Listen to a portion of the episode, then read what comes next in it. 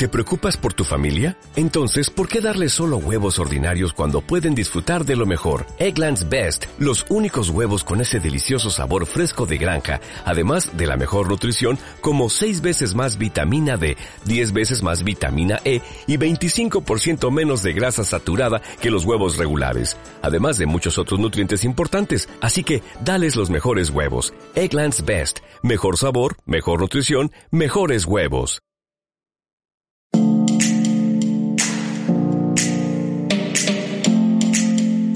Bienvenido, bienvenida al podcast de EFT. ¿Te gustaría disponer de un método sencillo, autoaplicable, para recuperar tu salud, dominar tus miedos y borrar las huellas de los traumas del pasado? Mi nombre es Ana Espiga, soy psicoacupuntora, especialista en liberación emocional y esto es el podcast de EFT.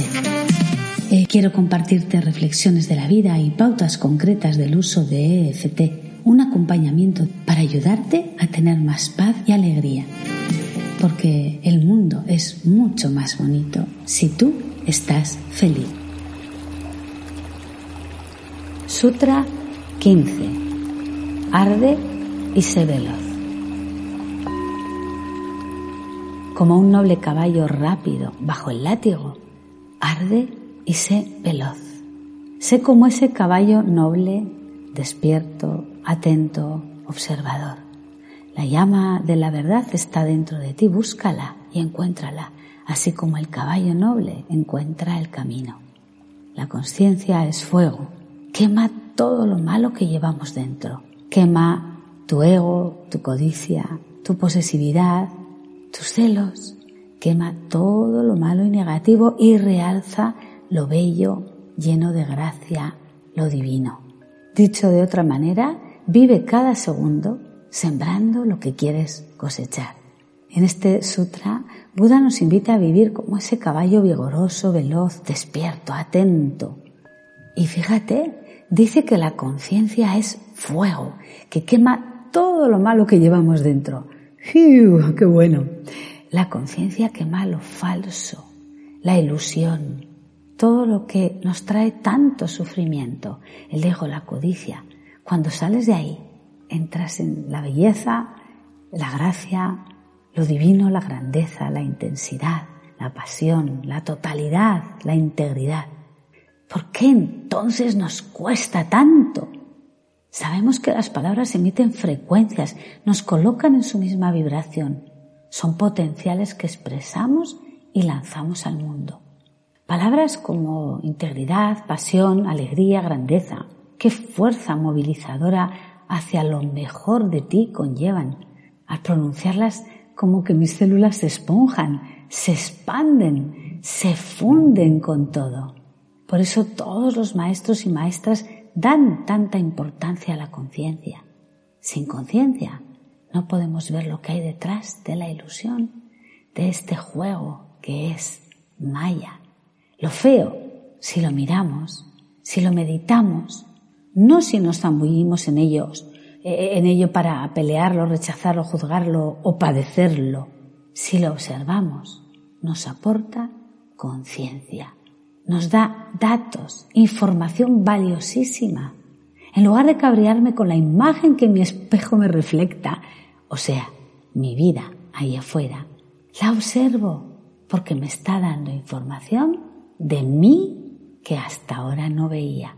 La mejor manera de verme es observando mi vida. La mejor manera de conocerme es observando mi vida. Ahí tengo toda la información. Con este sutra puede ser buena idea que nos tapineemos todos los asuntos feos que hay hoy presentes en mi vida. Esta semana podemos poner foco en ellos.